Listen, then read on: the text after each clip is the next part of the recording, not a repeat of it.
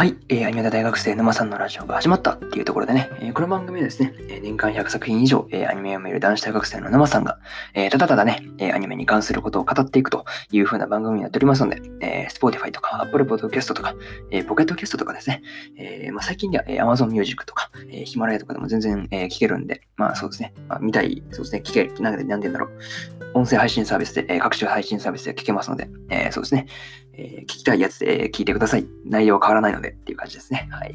まあ、そんな感じでやっていこうと思います。はい。ですね。いや、そうそうそう。まあ、そんな感じでやっていこうと思うわけですが、えー、これは、えー、本日、えー、2本目になります。はい。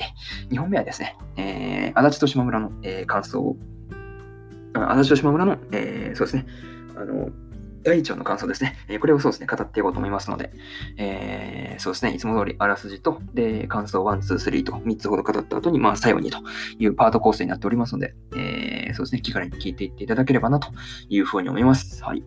で、え、いつも通りあらすじなんですが、え体育館の2階でいつものように島村とサボっていた。この場所と友達未満の距離でいられる島村は心地が良い。え、ある日、偶然島村が知らない人たちと帰っている場面に遭遇した。目はあったけど特に声はかけなかった。次の日、お互いそのことを気にしているのか、いつもの場所には微妙な空気が流れていた。そんな中、島村から今日授業を受けようと、今日、今日一緒に帰ろうならどっちがいいと提案された。私は。というね、アニメ公式サイトからの引用です。これあれですよね。足立のあれですよね。語りですよね。これね。そうそうそうそう。ですよね。多分これ、足立があらすじの、なんか、足立目線でのなんかあらすじ構成になってる感じかなっていうふうなことをちょっとそう、多分そうですよね。って思いました。で、まあ、ここから順次感想になるわけですが、えー、一つ目がですね、えー、体育館での二人というところなんですけど、まあ、足立と島村の二人はですね、まあ、いつ、まあ、なんていうの、授業をそうサボって、まあ、卓球をそうしてたんですよね。そうそうそう。なんかね、そこ、お互いがそう一人称してね、ナレーションが入ってるから、そうだな、なんか心理描写と言いますか、なんかそういうやつがちょっと丁寧な感じかなっていうふうに思いましたね。はい。あとそう、なんか体育館のところでサボるとか、なんかそう楽しそうだなっていうふうにはちょっと思いましたね。そういうことなんかしてみたかったなと思うんですけど、まあまあまあ、そう、なんて言うんだろう。まあ、なんていう、基本そう、サボりたかったって思うんですけど、なんだかんだ、そう、サボる、なんか局面になると、やっぱサボるのやめたみたいな感じの人間なんで、そうそうそうそう、あ楽しそうだなとか思いつつ、そう、で、なんだかんだやりたかったなっていうのは思いますけどね。そう、戻る、もし戻れるなら、一回くらいやりたかったですね。そう、なんかサボる、授業サボるとかやったことないね。そうっていうのを思いました。ちょっと雑談入れると、そう、なんか視聴率下がるので、えー、まとめて最後にやろうと思うんですが、まあ、それを置いときます。はい。で、まあ、そうですね。ただ、そう、なんか体育館のところとか夏とかな、んか、そうですね。窓開けやんと絶対暑いよねっていうのはちょっと思いましたね。はい。さすがに体育館はね、開けやんと暑いよね、夏はね。って思いました。まあ別に運動部じゃないんで、あんま詳しくは知らないんですけど、はい。ですね。いや、お前何が言いたかってんって感じなんですけどね。まあそれは置いといて、まあ一つ目の体育館での二人というところは終わると思います。はい。まあね、二つ目が、まあ島村のお友達っていうところで、まあそうですね。島村とそう、私の二人はですね、まあ誰かといるときは関わらないっていう感じの、なんていうの、このスタンスのね、なんか距離感というか、そう、なかなかね、なんか、まあ、なんていうの、程よい距離というか、まあ、二人でいるときは喋るけど、っていう感じの距離感、なかなかそういうの、なかなか、なんていうんだろう、適度な距離がなかなかいい感じの、なんか難しいですね。うん、言葉にするのはやっぱ難しいんですけど、まあね、なかなかそういう感じ。なんか感覚って言葉にするの難しいよねっていうのはちょっと思ったりします。はい。まあ、それを置いといて、そうですね、体育館にそう、日野と長藤のね、あの、二人が、ね、来た時にですね、まあ、少し二人の空間が侵食されたという感じの、なんか、あれになってたんですけど、まあ、そうですね、島村もそうですね、なんか、あの、モノローグというか、まあ、そこで語ってたところなんですけど、まあ、日野とね、その長藤のようなね、なんかバーっとわちゃわちゃというか、まあそういう関係性はなんか求めてない的な感じのことをなんか言ってましたよね。まあね、そう、なんて言うんだろう。まあ私も島村も、島村もですね、まあこのなんていうの、二人ともね、その何とも言えない距離感がいいんだろうなというふうに、そうですね、思いました。まあ、これはね、うん、視聴者も含めていいだろうというふうなことをちょっと思ったりするんですけどね。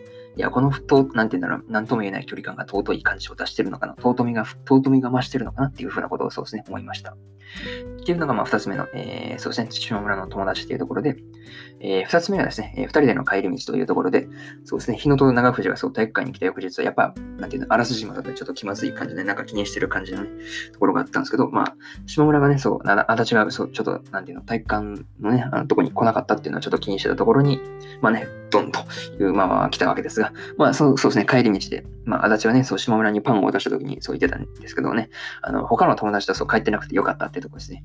あの、なんかそう、となんていうの、友達の友達というかね、それがいると近づきづらいっていうのにはちょっとそう、なんか全力でそうそうそう、なんかわかるわっていう感じでそうそう共感してたんですけどね。はい。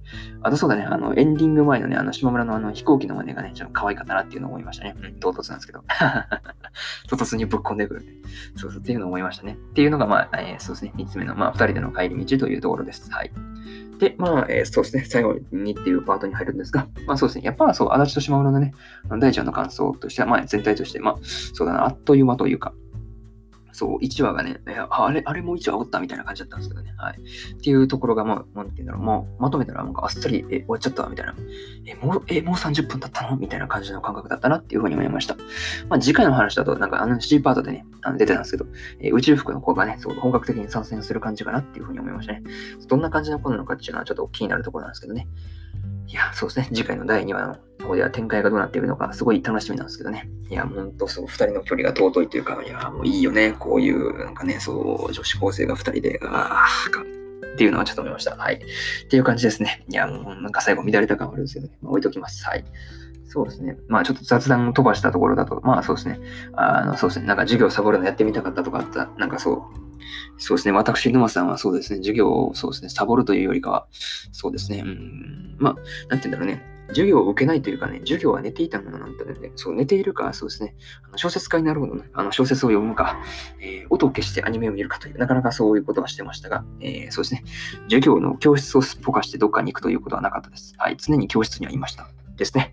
いや、まあそういうね、くだらん話はそうですね。やっぱ最後に持ってきた方がいいかなと。いや、もうくだらんって思ったら切れますもんね。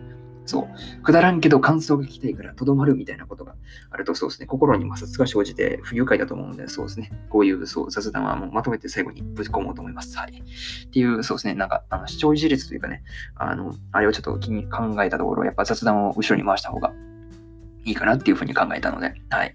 多分そう、心に摩擦が生じるので、いや、お前の雑談どうでもいいんやけど、かといって飛ばすのもね、感想が聞けないからっていう風になると思うんで、っていうことで、雑談をちょっと、はい、最後に回しました。っていう感じで、えー、そうですね、締めようと思います。めっちゃ時間喋ってんだよ。